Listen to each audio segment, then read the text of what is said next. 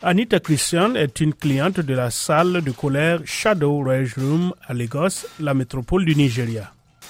Après la mort de son ami l'année dernière, elle est venue pour une séance d'une dizaine de minutes afin d'apaiser sa colère et d'évacuer sa douleur.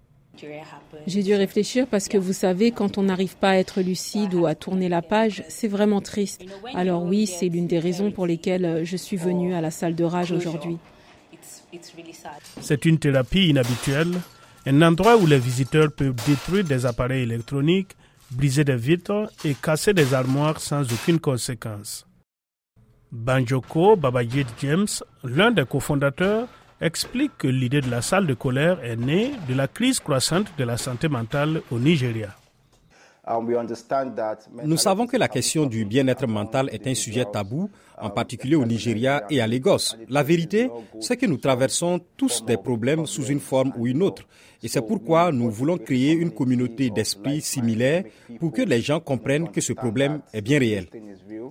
James reconnaît que certaines personnes considèrent que l'entreprise encourage la colère, mais il affirme que ce n'est pas le but recherché.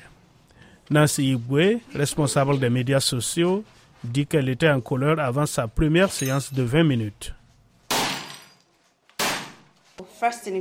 Tout d'abord, si vous pensez à la situation économique du Nigeria et à la façon dont elle vous affecte, vous savez, elle peut affecter tout le monde. Mais pour moi qui vis à Lagos, c'est très frustrant. En plus d'un coût de la vie qui augmente, les Nigériens sont aux prises avec des problèmes de santé publique. Il n'est donc pas étonnant que certains ressentent le besoin de laisser échapper un peu de leur colère.